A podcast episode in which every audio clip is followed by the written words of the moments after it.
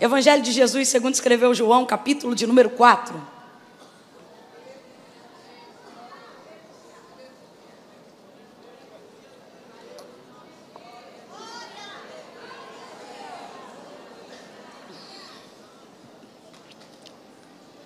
Oh, glória a Deus.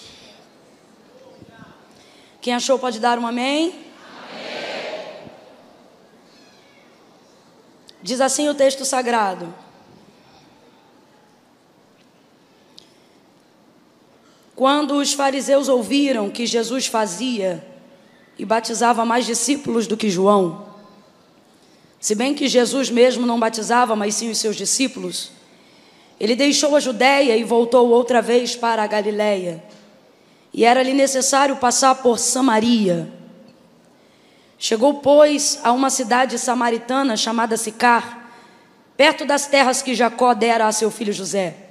E estava ali a fonte de Jacó, e Jesus, cansado da viagem, assentou-se junto à fonte e era quase a hora sexta.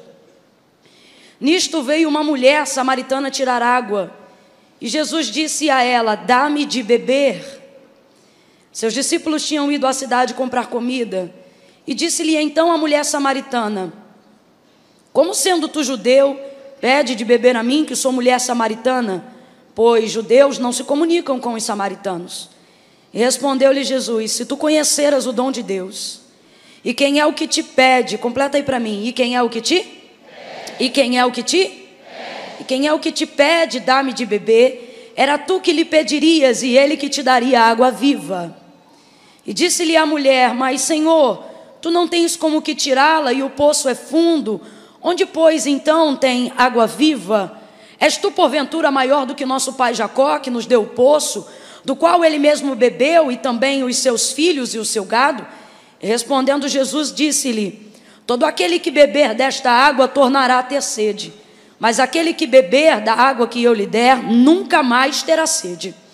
Pelo contrário, da água que eu lhe der, brota-se-á nele uma fonte que jorre água para a vida eterna. E disse-lhe então a mulher: Senhor, dá-me dessa água, para que eu não tenha mais sede e assim não precise mais vir aqui tirá-la.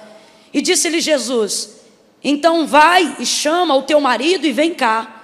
E respondeu ela: Eu não tenho marido. E disse-lhe Jesus: Tu tens razão, disseste bem em dizer não tenho marido, porque tu já tiveste cinco e este que tu está agora não é teu marido. Isto disseste com verdade. Disse-lhe a mulher: Senhor, vejo que és profeta. Nossos pais adoraram nesse monte, mas os judeus dizem que é em Jerusalém o lugar que se deve adorar. E disse-lhe Jesus: Mulher, creme, a hora vem em que nem neste monte, nem em Jerusalém adorareis ao Pai. Vós, samaritanos, adorais o que não conheceis, nós adoramos o que conhecemos, pois a salvação vem dos judeus. Mas a hora vem, já chegou, em que os verdadeiros adoradores adorarão ao Pai em espírito e em verdade, pois o Pai procura os tais que assim o adorem. Deus é espírito e importa que os que o adoram o adorem em espírito e em verdade. Disse-lhe a mulher: Eu sei que o Messias vem chamado Cristo, ele vem. E quando ele vier, nos explicará tudo. E disse-lhe Jesus: Sou eu que falo contigo. Diga amém por essa palavra. Amém. Diga glória a Deus por essa palavra. Amém. Se você puder, deixa a Bíblia aberta, caso você consiga acompanhar e queira, aberta sobre o seu colo. Se não, pode fechá-la, mas eu vou te pedir, libere as suas mãos para segurar a mão da pessoa que está sentada ao seu lado. Vocês que estão em pé, segurem também a mão de alguém aí. Você que é obreiro da casa, faz uma oração com essa pessoa que está ao seu lado aí agora. Isso, fecha os teus olhos, curva a sua cabeça em sinal de reverência ao Senhor. E eu gostaria de pedir a todos os irmãos que hoje estão presentes aqui na Devec São Paulo, que colocassem diante de Deus agora a intercessão em cunho, em tom de súplica diante de Deus. Não deposite a sua expectativa no homem, porque o homem não tem coisa alguma se do céu não lhe for dada. Coloque toda a sua expectativa agora diante de Deus. E diga ao Senhor por que você veio e unidos em um único propósito de oração. Você não vai pedir por cura agora, você não vai pedir por milagre agora, você só vai suplicar ao Senhor que se revele a você pelo poder da Sua palavra. Vai pedir ao Senhor que abra a sua mente para que você entenda. Não adianta eu ir profundo se você não aguenta águas profundas. Não adianta eu estar no raso se isso já não te mais satisfaz. Então você precisa pedir que Deus alinhe o teu espírito aquilo que Ele quer falar, quer seja no raso ou quer seja no profundo. Feche os teus olhos, porque nos olhos estão a concupiscência da carne. Ai, irmã Camila, eu quero olhar de olho, eu quero orar de olho aberto. Fique à vontade, mas o meu conselho é: feche os teus olhos, porque a fé vem pelo ouvir e o ouvir da palavra. Alinhe agora o seu espírito completamente. Me permita, antes de levantar a minha voz em oração, ouvir a sua súplica diante de Deus. Comece a pedir: Senhor, fala comigo, Senhor, fala comigo. Me permita viver uma noite de revelação da tua palavra. Abre o meu entendimento, Senhor. Desobstrui todas as veias e vias, todas as vias que estão interrompidas por caminhos de iniquidade, por pecado, até mesmo por cansaço, distração. É uma segunda-feira, tem gente que veio depois de um dia de trabalho, outros que vieram da faculdade, gente que está com o corpo cansado, outros que estão com a alma abatida, mas essa oração te prepara essa oração te levanta, essa oração faz com que você se humilhe diante de Deus e com que o Senhor se lembre que você é pó e que tenha misericórdia de você. Humilhai-vos, humilhai-vos, humilhai-vos. Vamos lá, se humilha, se humilha diante do Senhor. Diga Deus: Eu preciso, Senhor. O Rivotril já não está sendo suficiente para me acalmar, Senhor. Os medicamentos já não estão sendo suficientes para controlar os meus nervos, Senhor. Três dias de terapia na na semana já não está sendo suficiente para controlar a minha ansiedade, mas eu sei que basta uma palavra do Senhor, basta uma palavra do Senhor, e a alma agoniada tem a paz que é precisa, e o espírito angustiado é liberto. Senhor, nosso Deus e nosso Pai, eu uno a minha voz agora em oração com a tua igreja. Senhor, nós não estamos aqui numa segunda-feira para fazer uma social, nem eu vim aqui só para cumprir uma agenda agenda. De maneira nenhuma, Senhor, nós estamos aqui porque acreditamos que este é o dia que o Senhor fez para que nos alegremos, para que sejamos instruídos, para que ouçamos a tua palavra e sejamos renovados, animados, libertos, vivificados. Senhor, eu acredito que na ministração da tua palavra, ministérios que estavam interrompidos terão continuidade, vidas que outrora estavam aprisionadas serão libertas para a honra e para a glória do teu nome. Deus, une-nos no mesmo propósito. Revela a tua vontade. Abre as janelas do céu sobre a Devec São Paulo nesta noite. E aonde houver, Senhor, alguém também acompanhando online, ao vivo pela internet, alcança esta pessoa com a mesma virtude que o Senhor determinou para ser liberada nessa noite em nosso meio. Nós te pedimos isso na autoridade do nome de Jesus. Enquanto a tua palavra estiver sendo pregada, tu tens poder e liberdade pelo teu espírito para curar enfermos, para limpar sangue, para repreender a diabetes, para eliminar tumores do corpo, para aprisionar demônios que se manifestam. Há poder no teu nome, há poder no teu sangue. A liberdade é tua nesta noite. Fala, fala, porque quando tu fala, a terra se cala. Fala, porque quando tu fala, nós saltamos muralhas. Fala, porque quando tu fala, a cova é fechada, o laço braço é partido e o teu nome é glorificado. Glorifica, glorifica, glorifica, glorifica, glorifica o teu nome e nós te glorificaremos ainda mais.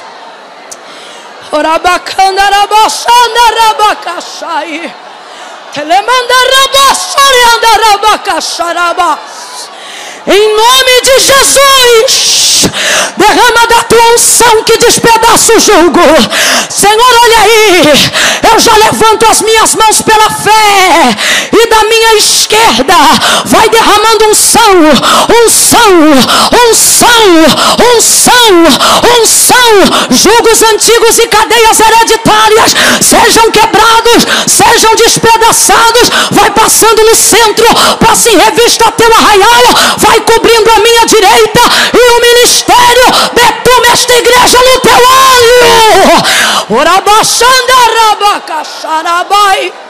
Em nome de Jesus. Nós oramos assim crendo. Em nome de Jesus. Em nome de Jesus. Em nome de Jesus, o Todo-Poderoso, o Todo-Poderoso, Senhor dos vivos e dos mortos, aquele que tem a chave de Davi, o que era, o que é, o que há de vir, o mesmo ontem, hoje e eternamente, a raiz de Jessé, o lírio dos vales, o Cordeiro Pascual, a estrela da manhã, a resplandecente estrela da alva, em nome de Jesus. Deus de Abraão, de Isaac, de Jacó, em nome de Jesus. Diga comigo, em nome de Jesus. Amém. Oh, camanda sobre a façoria. Alabacandarabachandaraia. Ei. Cabaraçoria mancho, é.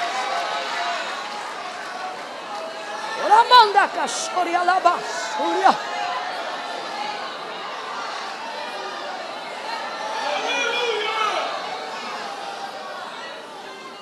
Alabacondre Fassuria Manchuia.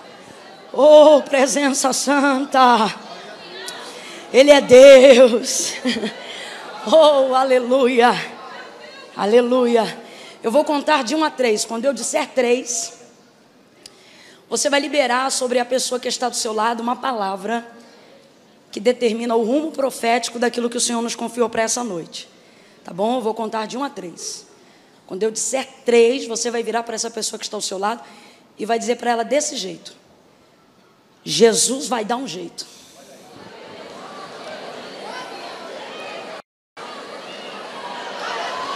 Calma que eu não contei até três ainda. Segura aí. Segura, peraí, segura aí. No 3, você vai liberar, tá bom? Eu já tive a oportunidade de estar diante desse texto, mas nunca ouvi Jesus falar comigo uma palavra de ordem tão, tão atípica como a que ele revelou a mim nessa noite aqui na igreja. Eu estava ali sentado, eu falei, Senhor, parece que não dá nem crédito uma frase como essa. Ela parece até antiteológica. E o Senhor falou comigo, e quando eu contendo qualquer coisa com Deus, ele sempre me leva ao texto de Jeremias e ele me faz lembrar o que ele disse a Jeremias quando, estando moldando o vaso, ele diz assim: Pode o vaso dizer ao oleiro, por que fazes assim? E aí eu disse: Então tá bom, Senhor, é isso que nós vamos dizer. Então, quando eu disser três, você vai olhar para essa pessoa que está do seu lado, vai dizer para ela com fé, porque essa palavra é de esperança. E aí você vai dizer para ela desse jeito: Jesus vai dar um jeito. É um, prepara. É dois, tira o sorrisinho de canto de boca para ele te levar a sério como profeta. Dois e meio, você é um instrumento, entenda que muitas vezes para Deus chegar a algumas pessoas, Ele passa por nós. Você é um instrumento. É um, é dois, é três, vai! Se você é daquele crente tátil, dá um aperto de mão, segura ele, levanta a mão, reage, celebra e fala para mais uns dois ou três que entraram aqui desesperados: diga, Jesus vai dar um jeito, Jesus vai dar um jeito, Jesus vai, vai, sacode mais uns três. Sacode mais uns três aí, diga Jesus. Lá atrás, lá atrás, sacode mais uns três. E diz aí: Jesus vai dar um jeito. Jesus vai dar um jeito. Glória a Deus. Jesus vai dar um jeito. Aleluia, aleluia. Jesus vai deixar a Judéia, decide partir para a Galiléia. E João vai expressar uma necessidade latente no ministério de Jesus Cristo. Ele vai dizer que Jesus tem necessidade de passar por Samaria. Eu gosto sempre de deixar claro que necessidade é diferente de vontade. Vontade é realizar o meu querer, é fazer o que eu desejo. Necessidade já não tem nada a ver com vontade, né? Necessidade é fazer o que precisa ser feito, independente do meu querer. E o que João está revelando é que Jesus tem necessidade de passar por Samaria. Se há uma necessidade, é porque há também uma demanda. E a demanda de Jesus não tem nome, mas tem nacionalidade. O texto não revela o nome da mulher samaritana, mas deixa muito claro que era uma mulher natural de Samaria, uma mulher samaritana. Pisar em Samaria não é uma coisa tão simples de fazer, porque Jesus nunca quebrou a lei, apesar de ser cerceado em tantas ocasiões, a fim de, de criarem armadilhas, né? É, palavras persuasivas, capciosas, para que ele manifestasse alguma coisa que denunciasse que ele estivesse quebrando a lei. Jesus nunca quebrou a lei, nem mesmo, nem mesmo quando curava no sábado, porque a lei deixa claro que a vida é maior do que o sábado.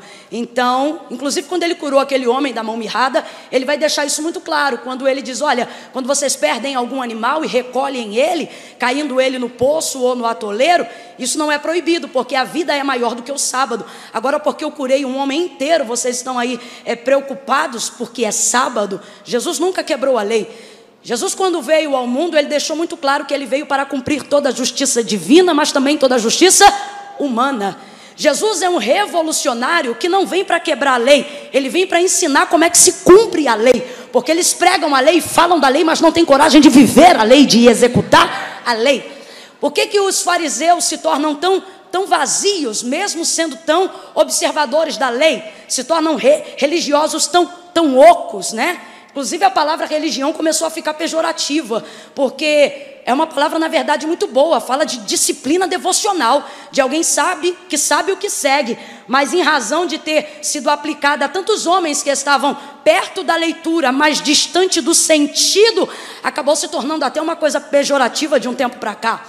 E uma das coisas que Jesus vai deixar claro enquanto cumpria seu ministério terreno é que todo ritual da lei precisa ter sentido. Jesus não quer rituais vazios de sentido. A devocional, a liturgia de um culto, tudo isso precisa ter sentido. Por isso ele disse: Olha, não cuideis que vim trazer a paz, eu vim trazer a espada. Ele está dizendo: Não fica pensando que eu vim abolir a lei, eu vim ensinar vocês como é que se cumpre a lei.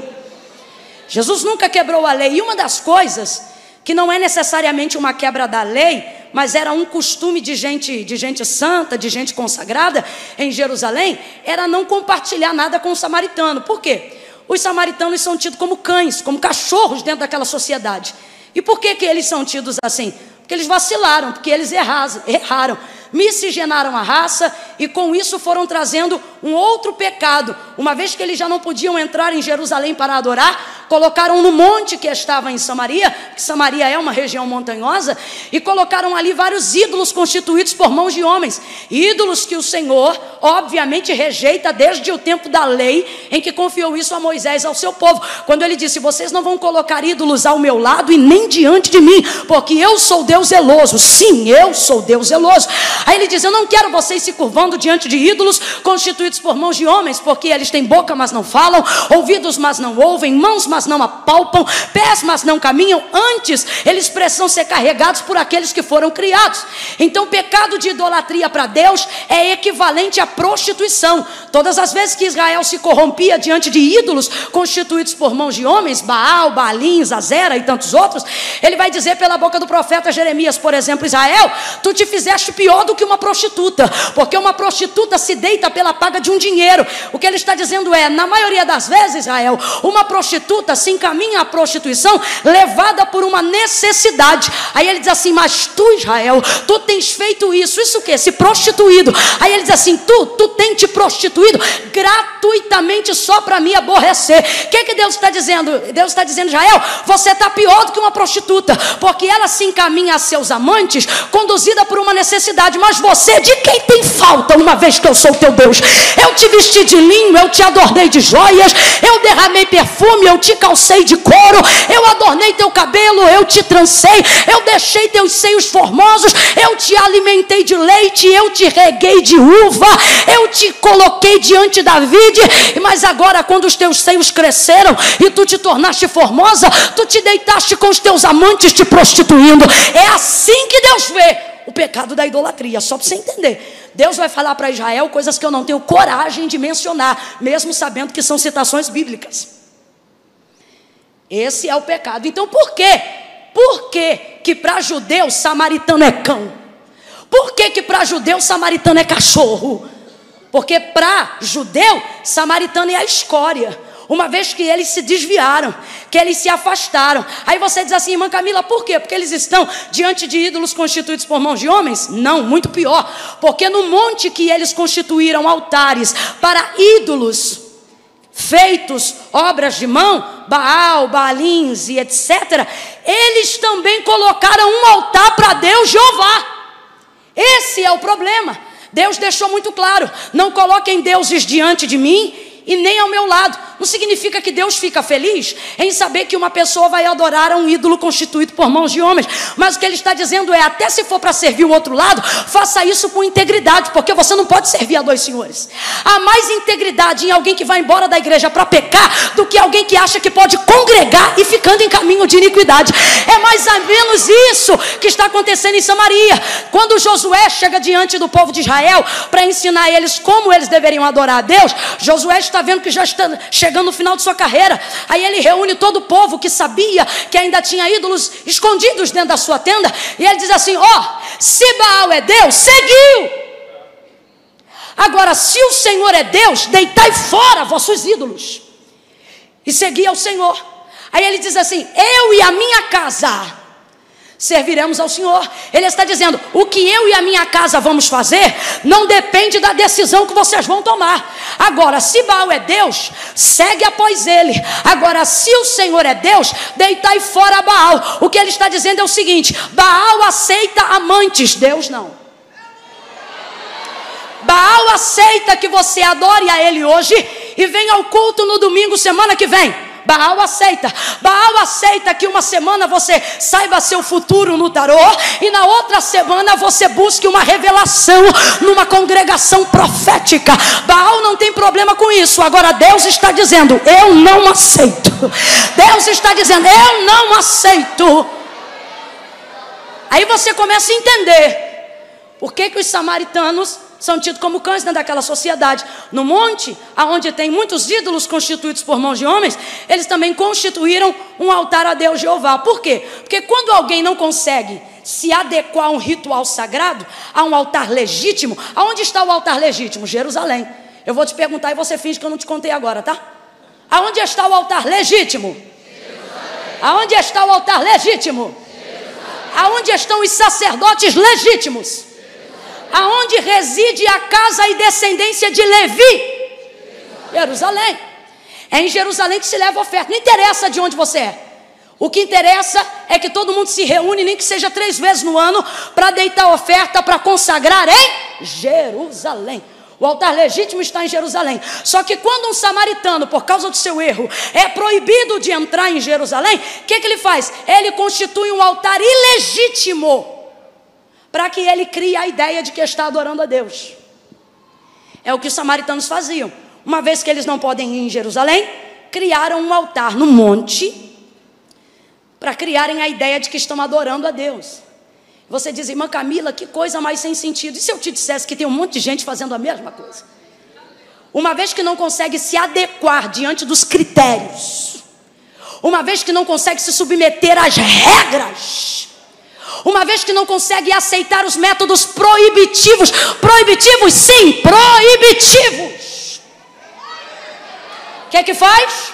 Se adequa a um altar individual, faz-se sacerdote de si mesmo, faz-se discípulo de si mesmo, faz-se senhor de si mesmo, para não ter que se submeter a ninguém. Aí o texto vai revelar e João vai dizer que Jesus tem necessidade de passar em Samaria. Por quê? Porque lá tem uma demanda, e essa demanda, oh, vai ser suprida, vai ser saciada através de uma mulher que é samaritana, que não está numa condição e numa realidade tão diferente de como está toda a Samaria. Ela é espelho, ela é reflexo da sociedade samaritana. Veja como, como ela se apresenta no texto antes de fazer, ou melhor, quando faz a confissão do seu atual pecado, que é estar com um marido que não é dela. Jesus diz assim: Tu disseste bem, porque tu já tiveste cinco maridos. Mas o sexto que tu está agora não é teu marido. É uma mulher que vem de muitos relacionamentos. Sai Jesus da Judéia, vai Jesus para Galiléia e decide passar por Samaria. Quando chega em Samaria, o texto diz que ele chega cansado, senta-se no poço, junto à fonte. Jesus senta no poço para descansar. E aí o texto diz: Nisto vem chegando uma mulher samaritana. Era quase a hora sexta, alto do meio-dia. Que horas eram? Meio-dia. É quando o sol está em alinhamento perfeito. É quando nós estamos falando do horário de maior iluminação do dia. Alto do meio-dia vem essa mulher chegando trazendo sobre si um cântaro, provavelmente de 15 a 20 litros de água, e ela vem pegar água no poço. Aí Jesus olha para ela e diz assim para ela: mulher, dá-me de beber. Ela vai conhecer a faceta de um Jesus que pede. Não é todo mundo que tem o privilégio de conhecer o Jesus que pede, até porque a maioria das pessoas só buscam o Jesus que dá. Só que ela, ela, quando, quando vai se aproximando, Jesus não não dá, Jesus já chega pedindo, igual chegou na vida de algumas pessoas aqui. Não deu bom dia, não deu boa tarde, não deu shalom Adonai, olhou para ela e diz: dá-me de beber. Jesus chegou pedindo. Ela fica tão assustada pelo fato de ver categoricamente que ele é judeu e está em território samaritano, em província samaritana, com cara de judeu, jeito de judeu pedindo água, que ela fica assustada e resiste na hora. Mas peraí, é um costume dentre as mulheres servir as pessoas que pedem água a beber, mas ela não vai conseguir atender o costume de cara. Por quê? Porque ele é judeu, ela fica assustada. Aí ela diz assim: Mas como sendo tu judeu, pede de beber a mim, que sou mulher samaritana? Não sabe que judeus não se comunicam com os samaritanos? E Jesus responde: Se tu conheceras o dom de Deus e quem é o que te pede, completa de novo: quem é o que te? Quem é o que te? Quem é o que te pede? Era tu que lhe pediria e ele te daria. Água viva. Jesus está com muita vontade de dar água a ela. Jesus passou ali só para saciar a sede dela. Jesus passou ali porque, na verdade, o desejo dele não é conhecer Samaria, o desejo dele é, é, é saciar a samaritana. Jesus não passou ali porque ele tem sede de água terrena, Jesus passou ali porque ele tem sede de fazer a vontade do Pai que está no céu. Mas ela não entende porque ele já chega pedindo. Completa para mim, gente. Ele já chega? Ele já chega? Já chega? Só que o pedido de Jesus é para libertar ela. Sabe quem é essa mulher? Essa mulher é uma mulher que está acostumada a receber o tempo todo. Essa mulher é uma mulher que está acostumada a fazer com que a sua vida viva em função da vida de outras pessoas. Por que, que ela teve cinco relacionamentos e agora está aceitando estar na condição de amante? Está aceitando estar na condição de um marido que não é dela? Porque ela vive na interrelação das dependências. Eu não posso afirmar que essa mulher ama esse homem, mas posso afirmar que ele faz o sacolão da semana para ela. Essa mulher tem necessidades que são supridas nas relações. Eu vou falar de novo porque você não vai esquecer disso.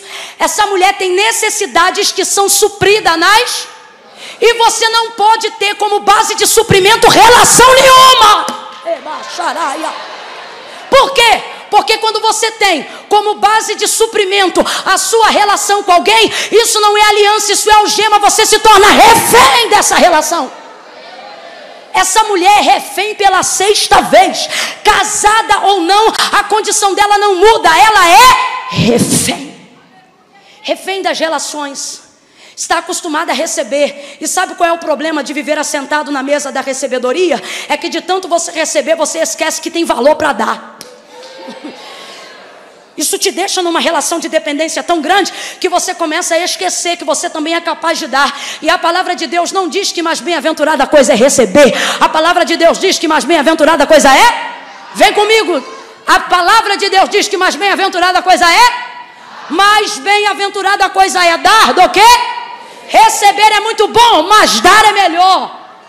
Porque quem recebe, recebe porque precisa. Quem dá, dá porque tem. Segura aí. Ela já está sentada na mesa da recebedoria há muito tempo. E todas as pessoas que Jesus chama, Jesus chama pedindo alguma coisa, porque ministério sem renúncia não tem crédito. Eu, particularmente, tenho uma filosofia comigo. Eu não estou afirmando que isso é bíblico, eu estou falando que eu acredito, pelo pouco tempo de experiência que eu tenho com Deus e com o Evangelho, porém é um tempo integral, desde que eu decidi me lançar diante da casa do Senhor, diante dele, de sua obra, que é o que, irmã Camila? Todas as pessoas que eu conheço que seguiram a Cristo sem ter o que deixar, retrocederam. Todas as pessoas que eu conheço, ministros, pastores, crentes ou não, que tiveram o que deixar, fizeram como barco depois que tiraram a corda do cais. Caminharam tão longe que quando pensaram em voltar não podiam. Por quê? Porque o que ficou para trás não estava mais no alcance das suas mãos. E por que não? Porque já havia deixado. Quando Jesus visita Pedro, ele é empresário da área da pesca. Quando Jesus diz segue-me, Jesus está dando a opção da renúncia para ele, dizendo não dá para fazer as duas coisas. Ou você vem comigo ou você fica com o seu barco. E o que, que o texto vai dizer? E Pedro, largando as redes e deixando tudo, o seguiu. Quando Jesus passa diante de Mateus, na mesa da recebedoria, o texto diz que ele está ali, atrás da mesa, recebendo e contando os impostos. Eu não sei qual é esse jeito que Jesus tem de olhar para a gente e falar com a gente, que a gente está pegado no trabalho, envolvido na faculdade, envolvido na pós-graduação, pensando em empresa, batendo laje, contando aposentadoria, até que ele passa e mistura os planos todos. Aí ele olha para a gente, eu sei lá que olhar esse. Ele tem um hálito diferente, parece cheiro de mirra, misturado sei lá com quê. Aí ele olha para Mateus, ele olha para Levi e diz assim: segue-me. Aí o texto diz assim: e deixando a mesa e o dinheiro, largou tudo e o seguiu. Hum.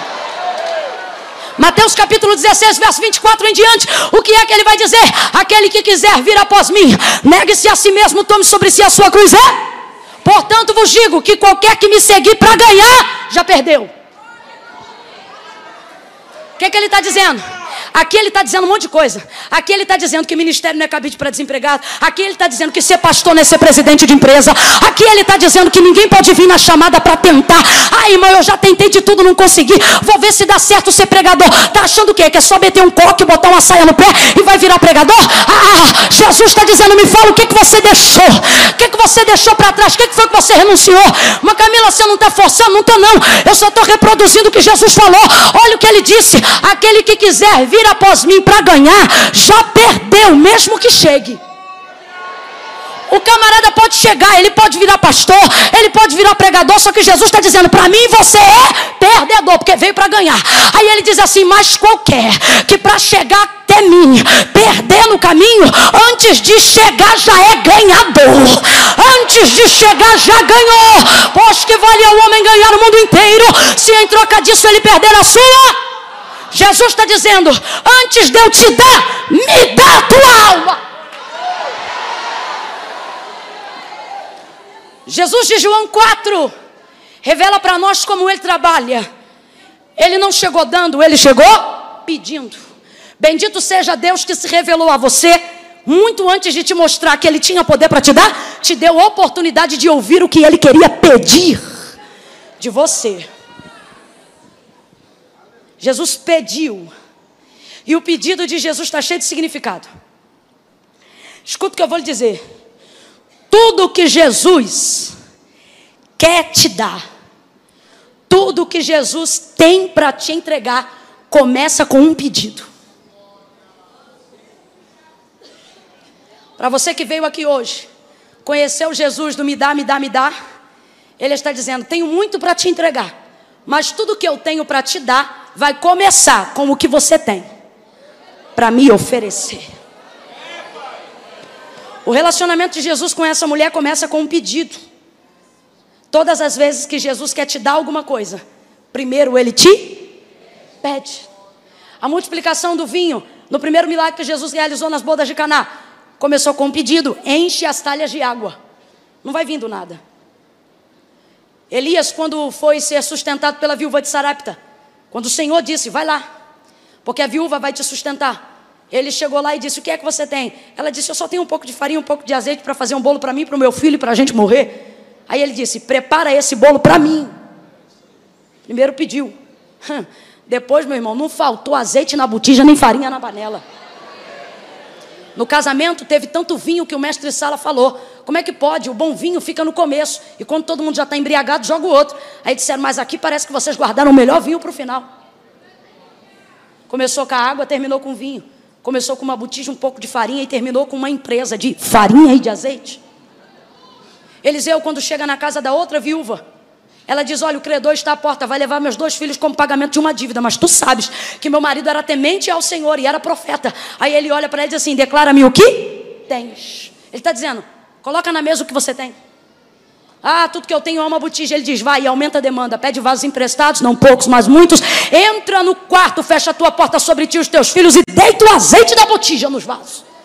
E o texto diz que se multiplicou aquele dia, os vasos foram cheios. Ela vendeu a dívida, pagou e viveu do resto. Um resto desse a gente fica rico. Vendeu tudo.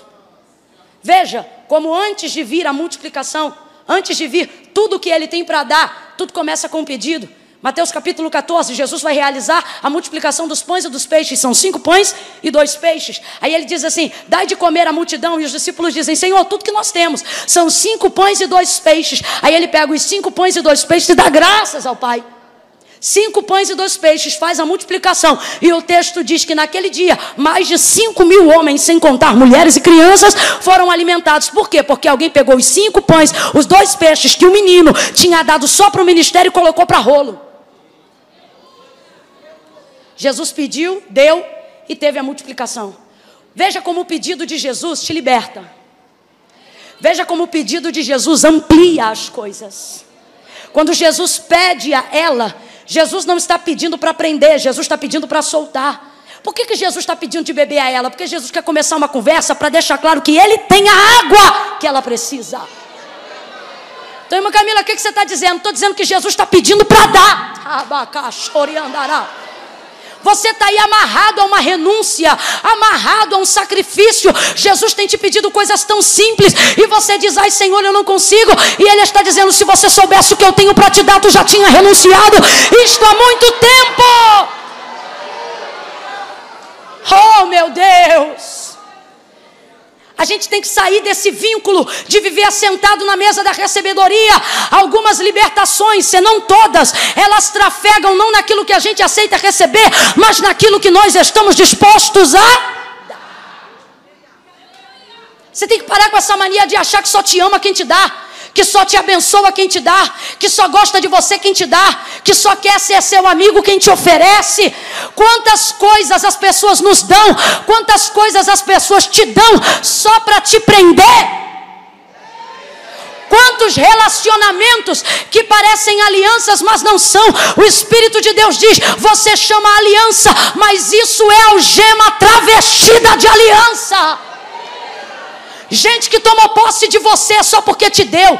Gente que quer ser a senhora da sua casa só porque pagou uma conta. Gente que acha que você tem que ser outdoor ambulante só porque te deu alguma coisa. E o Senhor te trouxe aqui para te dizer quantos, quantas vezes você aceita receber coisas que te prendem, que te amarram, que te manietam. Aí chega Jesus te pedindo e você não quer dar. Aí ele está dizendo: Veja, tem gente que só te dá para te prender, mas eu tô te pedindo para te soltar. Eu tô te pedindo para te liberar liberar. Pega na mão de alguém aí do seu lado nessa noite agora, vai. Pega com fé, pega com fé. Pega de qualquer jeito, não, meu irmão. Não quer pegar, não pega. Mas se é para pegar, pega com vontade. Pega na mão dessa pessoa e diga: Ele pede. Diga: Ele pede para te soltar. Diga: Muitos dão. Muitos dão para te prender Jesus pede para te soltar. Se o Filho do Homem vos libertar, verdadeiramente sereis livre. Jesus tem te pedido para te liberar. Receba a tua libertação através da renúncia. Entrega logo o que ele está te pedindo. É o café que ele está te pedindo, entrega. É um jejum de uma semana, entrega. É a quebra de um ficante que mal te vê, não está nem aí para botar uma aliança no teu dedo. Joga logo isso aí por teste, não é relacionamento. Isso é embaraço para acabar com a tua vida. Jesus está dizendo, ele chega te dando, ela chega te dando para te comprar. Eu chego pedindo para te despir. Eu chego pedindo para te soltar. Eu chego pedindo para te libertar. Quando ele pede, ele solta ela.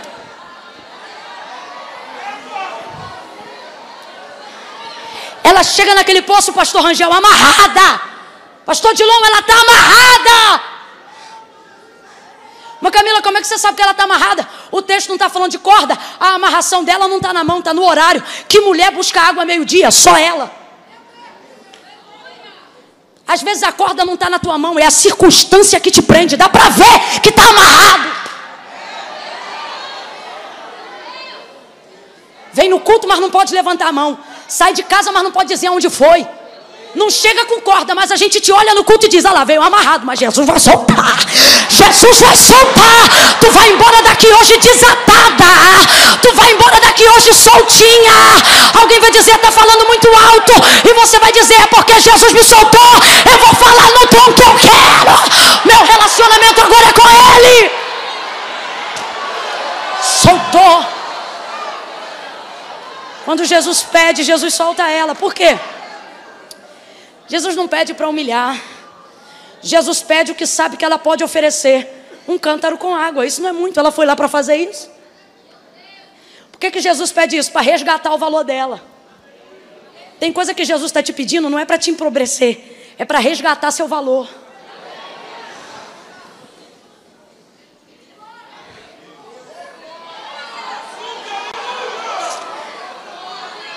Quando tu recebe muito tempo, tu te esquece que tem poder de dar. Tem gente que já está sentado há tanto tempo que esqueceu que sabe pregar. Tem gente que está sem orar há tanto tempo que esqueceu que é uma bomba na mão de Deus. Ah, vou falar do jeito que Deus está mandando. Tem gente aqui que era da marcha. Gente aqui que é do movimento. Não, não é do tráfico, não. É do mover entre os céus e a terra. Ah. Mas alguém te deu tanto e foi te amarrando tanto que tu, tu não sabe nem mais da glória. Tu tenta pular para dar lugar, tu cai. Perdeu até o. Só que Jesus te trouxe aqui para dizer: conheço tuas circunstâncias, vou te soltar, vou te soltar, vou te soltar, vou te soltar, vou te soltar. E depois que a gente fica livre, as pessoas têm até dificuldade de entender como é que a gente ficou assim. Normalmente procuram a gente dizer assim: o que, que você te deu? Ou melhor, o que, que te deram para você ser assim? Aí você vai dizer: menina, aí é que tá, não me deram, me tomaram.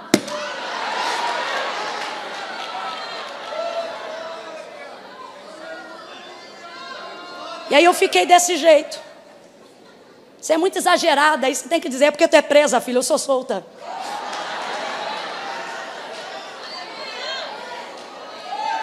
Pedido de Jesus veio para liberar, veio para resgatar o valor. Ela lembrou que tinha utilidade que também podia oferecer. Só que ela resiste porque a gente é assim. Depois que se acostuma muito a receber, temos dificuldade de dar, de renunciar. Ele pede de beber e ela diz: Como sendo tu judeu, pede de beber a mim que sou mulher samaritana. No processo de libertação dos relacionamentos e das cadeias que nos prendem, a gente perde a capacidade de dar de tanto tempo que a gente recebe. Olha a palavra dela, como sendo. Tu judeu pede de beber a mim que sou mulher samaritana. Se fosse ao contrário, era mais natural um judeu falar: como é que sendo tu samaritana? Porque numa categoria, a grosso modo, os errados são os samaritanos, os judeus estão? Então, ao invés dela ficar escandalizada dele pedir para ela, uma vez que ele está certo, ela deveria entender que está diante de uma oportunidade de corrigir as coisas. Mas não. Ela diz: Como sendo tu judeu, pede de beber a mim, que sou mulher samaritana. Se fosse ao contrário, dava a entender. Se Jesus dissesse: Como sendo tu samaritana, fala comigo, cachorra. Até dava para entender. Mas não é o caso. Não é o caso. Mas ela está tão acostumada a receber tanto tempo que ela resiste. Por que, que ela resiste? Porque é pedido. Se fosse oferta, ela aceitava. A gente é muito crente para receber e pouco crente para dar. Ah, meu irmão, você chega para um crente desse no final do culto e diz: irmão, é o sentir de Deus. O cara pega a chave do carro, tu já sente arrepio. Ai, meu Deus. Ele coloca na tua mão e diz assim: ó, sentir de te dar. Tu pensa que é um troço velho, daqui a pouco tu vai lá fora é força e inteligência, é um amaroque. Não é não? Oh meu Deus, tu não quer saber qual é a religião do cara, qual é a placa denominacional do cara. Tu não quer saber se ele é da igreja, se ele não é. Se o carro foi comprado com dinheiro certo, se foi com dinheiro. Nada disso. Você diz, irmão, é de Deus. Recebe o carro. Por quê? Porque nós somos prontos a receber. Agora vamos ver se invertesse os papéis. Se alguém chegasse na mesma virtude, usado pelo mesmo Deus, diante de você e dissesse, irmão, eu senti de você me dar meu teu carro. Ah, meu irmão, a gente repreende, clama o sangue. Eu vou orar, irmão, eu vou orar. Vou orar para ver se isso é de Deus. Porque nós estamos prontos a receber e somos resistentes a. Por isso a vida tem andado tão amarrada. Por quê? Porque sua felicidade, sua demanda e sua necessidade, você acha que está baseado naquilo que você tem. Quando Jesus pede, Jesus liberta ela. E ele diz assim: Se tu soubesse quem é o que te pede, era tu que lhe pediria e ele te daria. Água viva. Quando ela ouve a palavra água viva. Irmão, só quem tem sede sabe o significado de ouvir a palavra água. Você desculpa que eu vou falar, mas água no centro urbano não tem a mesma, o mesmo valor que a água no sertão. Aqui você diz água, lá eles dizem água. Quando ela ouve a expressão água viva, ela pensa fonte nova. A fonte da província de Sicá é a principal, acredita-se que é da herdade de Jacó, que deixou a seus filhos, José, enfim. Então, se é a fonte principal, é de onde sai o manancial, é ali que as pessoas vão buscar água. Então ela não conhece outras fontes e nem tem disposição para ir tão longe a outros lugares desconhecidos. Quando ele diz eu tenho água viva, ela diz fonte nova. Ela pensa, esse camarada vai me dar o caminho de um lugar que eu não vou mais precisar pegar água meio-dia. Por que, que ela pega água meio-dia? Para evitar constrangimento. A amarra está na conduta social. Uma pessoa, se ela vai 9 horas da manhã, 6 horas da manhã, que é o costume das mulheres pegarem amanhã ou depois no final da tarde a água no poço, ela vai ter que estar com várias outras mulheres e ela não quer. Por quê? Porque o povo não comenta, mas sabe que ela tem a vida desregrada.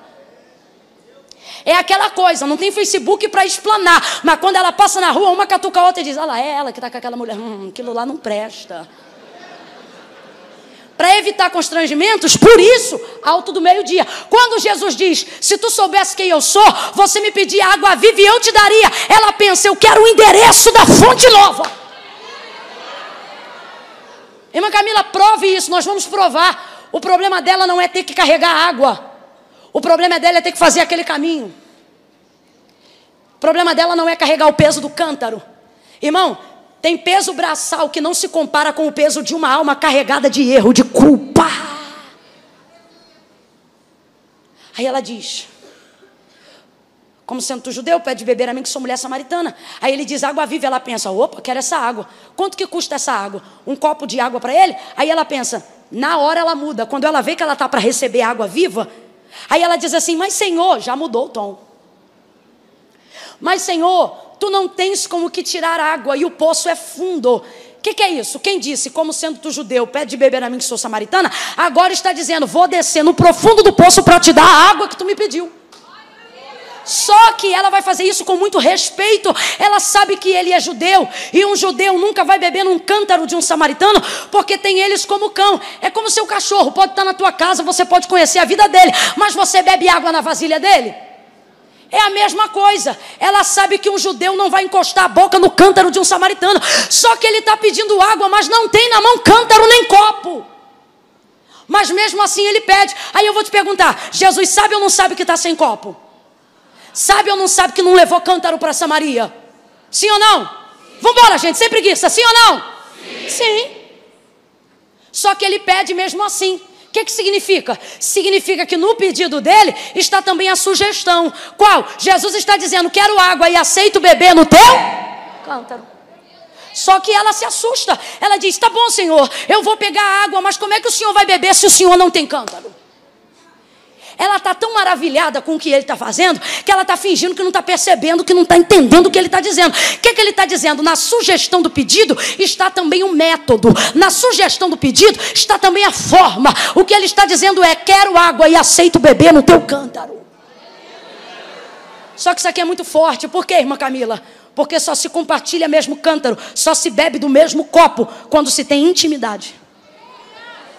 E ela conheceu ele agora. E isso é que faz Jesus ser Jesus e não parecer com a gente. Qual?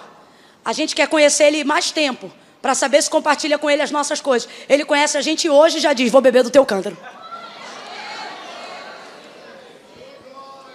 A sugestão de uma, de uma, de, do que Jesus está colocando para ela é intimidade. Então, o que, que tem aqui no texto, irmã Camila? Qual é a chave da troca do cântaro?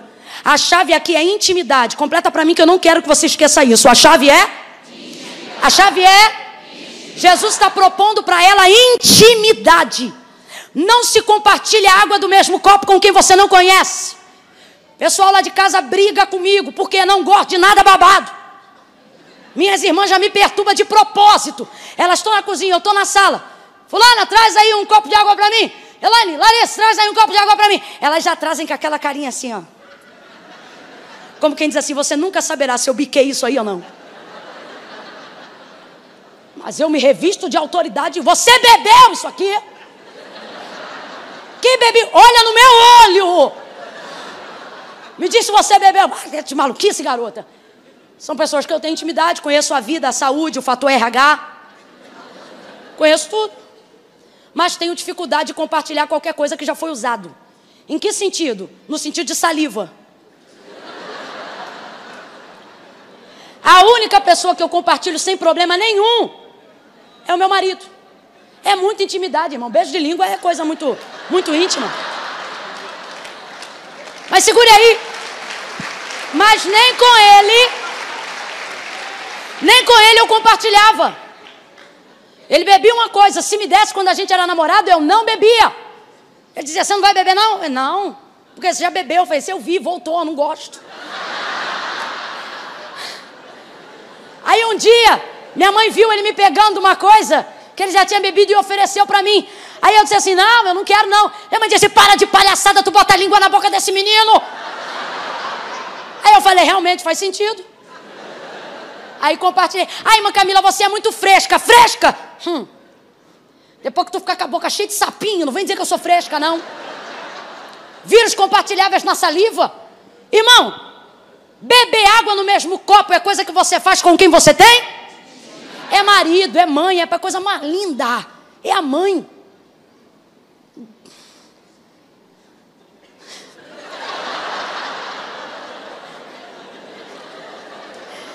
Estou lembrando das minhas tias dando comida para os meus sobrinhos.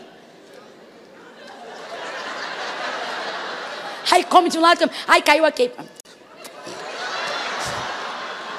Coisa linda! Intimidade. Não é não?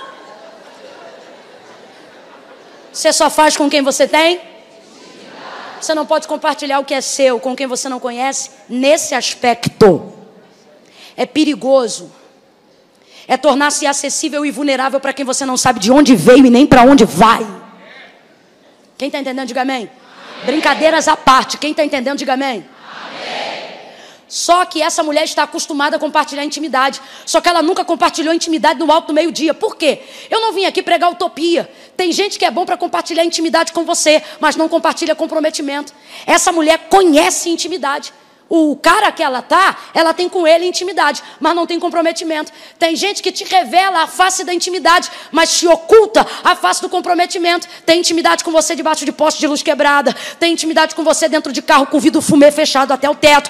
Tem intimidade com você nas espreitas, nos becos, vielas. Gosta da sua amizade, mas não te, te apresenta para ninguém. Gosta de quem você é, mas tem vergonha de dizer quem você é. Gosta de, de, de, de vir para a igreja, mas quando pergunta se é crente, você diz eu frequento quer intimidade, mas não quer comprometimento. Um dos sustos dela são dois. Primeiro, ele quer intimidade porque ele está aceitando beber água do meu cântaro. Isso aqui vai desmistificar uma ideia que a gente tem acerca de Jesus. O que, que é intimidade? Proximidade. O que, que é proximidade? Aceitar a revelação de defeito. Toda intimidade vai gerar proximidade. Toda proximidade revelará defeitos. Por que, que as redes sociais crescem tanto em amizades? Porque ali você não sabe quem eu sou. O que você vai ter é a imagem refletida de quem eu quero que você veja. Por que, que você não bota teu pai no grupo de WhatsApp que você montou? Por quê? Porque para ele não tem imagem refletida. Ele sabe quem é você. Presta atenção. Toda intimidade gera proximidade. Toda proximidade revela e a gente não suporta os defeitos, nem os nossos, nem os alheios. Então a gente não quer relacionamentos muito próximos, que é para os defeitos não ficarem aparentes. que é para os defeitos não serem revelados. Só que se não for para ter relacionamento íntimo, Jesus nem quer. Já chega aceitando beber água no cântaro dela. E o que, que isso aqui vai desmistificar? A ideia de que a gente não pode chegar em Jesus sendo pecador. A ideia que a gente não pode se aproximar de Jesus estando no erro. A ideia que a gente não pode se reconciliar por causa do pecado que a gente cometeu. A ideia de que um coração te condena e te coloca distante de Deus. Por quê? Porque a gente acha que vai sujar a igreja. A gente acha que vai sujar o ministério. Eu queria saber quem inventou isso. A gente acha que vai sujar Jesus. Vez ou outra a gente vê alguém defendendo a santidade de Deus, como se a santidade de Deus fosse tocada por alguém como se alguma das coisas que eu faça ou que eu deixe de fazer tivessem o poder de mudar quem Deus é. E isso vai criando dentro da gente um, um comportamento diante de Deus que é tipo: eu nunca posso chegar, eu nunca posso me aproximar. Por que, que a mulher do fluxo de sangue vai tocar na ola das vestes, mesmo estando tão próxima de Jesus? Porque ela é tida como imunda e ela pensa: se eu tocar nele, eu vou sujar. É uma coisa que a gente tem. Aí ela toca na orla das vestes e é limpa. Aí Jesus vira para trás e diz: Quem me tocou? Melhor, o texto diz assim: E virou-se para trás para ver, ah, que isto fizera. Jesus sabe quem tocou ou não sabe? Jesus está dizendo, ei, você quer me seguir à distância, mas a gente já tem intimidade. É você que vem para cá, faz campanha, e quando a gente pergunta, quer fazer uma aliança com Cristo, você diz hoje não. Aí Jesus vira e diz, cadê você que está me tocando direto, mas não quer ser meu amigo? Por quê? Porque alguém colocou na tua cabeça que tu é sujo. Alguém colocou na tua cabeça que você não pode ser limpo. Aí sabe o que, que a pessoa vai desenvolvendo? Ela diz assim: Ah, servir a Deus é coisa santa. Quando eu largar isso, quando eu largar aquilo, quando eu resolver isso, quando eu resolver aquilo, eu vou. E nunca vem. E não é porque não quer. É porque não consegue. Por que não consegue? Porque Jesus disse: sem mim nada podeis fazer. Você acha o quê? Que quem chegou aqui já chegou santo? Quem chegou aqui chegou ralado? Quem chegou aqui chegou vendido? Quem chegou aqui chegou humilhado? No dia que eu entreguei minha vida para Cristo, eu estava com um sapatinho coloche, uma bermuda samba, canção do Tasmania e uma camiseta do Pupil. Cheguei chorando diante do altar de Deus. Quando eu vi, já estava ali. Falei, Senhor, minha vida é tua. Aí depois que o culto acabou, pensei, não podia ter entregado a vida para Jesus hoje. Minha irmã chegou para mim e falou: Por que não? Foi carnaval é semana que vem. Oxa. Fiquei tanto tempo, ia depois da outra semana. Fui pular carnaval. Falei: Jesus, vou me despedir. Fui para trás do trio elétrico. Daqui a pouco, como se uma mão arrancasse dentro de mim e roubasse algo físico, ou melhor, tomasse algo físico. Assim eu sentia paz saindo dentro de mim, olhei para minha irmã e falei: Vamos embora. Só atrás do trio elétrico, no meio da orla. Ela disse: Por quê? Eu acabei com um carnaval de 14 pessoas. Não dei paz a ninguém, porque quem não tem paz não dá paz. Vambora, vambora, Jesus está voltando, Jesus está voltando. Eu me lembro até hoje. Ela disse assim: que Jesus está voltando o quê? Deu uma trovoada na hora. Ela regalou o olho assim. Vamos, vamos embora. Viu, Jesus não voltou. Ela me disse no outro dia, eu falei, para mim já voltou. Porque eu não consigo mais viver sem ele. Aí, aí ficava ali naquele ambiente, mas não tinha mais paz, não tinha mais sossego. Acabei o carnaval de todo mundo, destruí tudo. Fui-me embora. Falei, nunca mais quero sentir isso. Porque depois que você sente a presença de Deus, você não tem mais paz para viver longe dela. E tem gente aqui que está vivendo, mas está sem paz. Porque está distante da presença de Jesus. Aí quando a gente pergunta, quer reconciliar, quer voltar? Hoje não. Por que hoje não? Porque eu tenho que resolver isso, tenho que resolver aquilo, não resolve nada. Alguém colocou na tua cabeça que do jeito que você está, você não pode chegar em Jesus, porque senão você vai sujar a igreja, vai sujar o altar, vai sujar o ministério. É igual do fluxo de sangue. Aí ela toca pensando, vou tocar na orla para não sujar ele. Ele vira para trás e diz: Quem me tocou? Aí, irmã Camila, o que, você está querendo dizer? Abre a mente. Jesus está dizendo, ei, intimidade comigo vai revelar defeito, mas diferente de quem te julga, entenda uma coisa. Jesus está dizendo, quando você toca em mim, não sou eu que fico sujo, é você que fica limpo. É você que fica limpo. Pega na mão de alguém aí agora. Segura a mão de alguém aí agora. Vai, segura a mão de alguém aí agora. Pega na mão de alguém aí agora. Pega com autoridade, meu irmão. Pega na... Olhe para essa pessoa e diz: chega mais perto.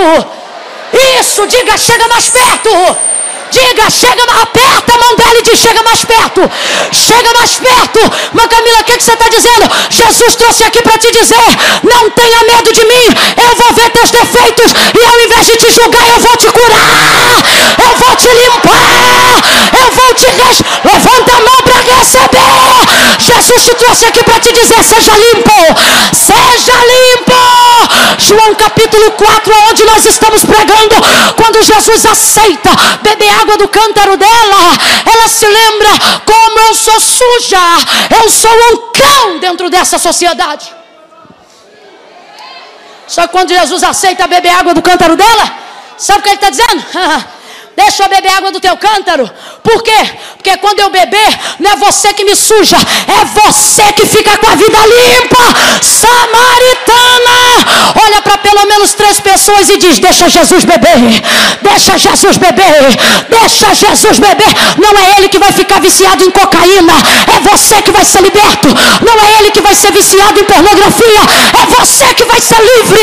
Não é ele que vai ficar depressivo, é você que vai viver a quebra do teu cativeiro. Jesus está dizendo: chega mais perto, chega mais perto. Eu quero intimidade, intimidade. Chega mais perto.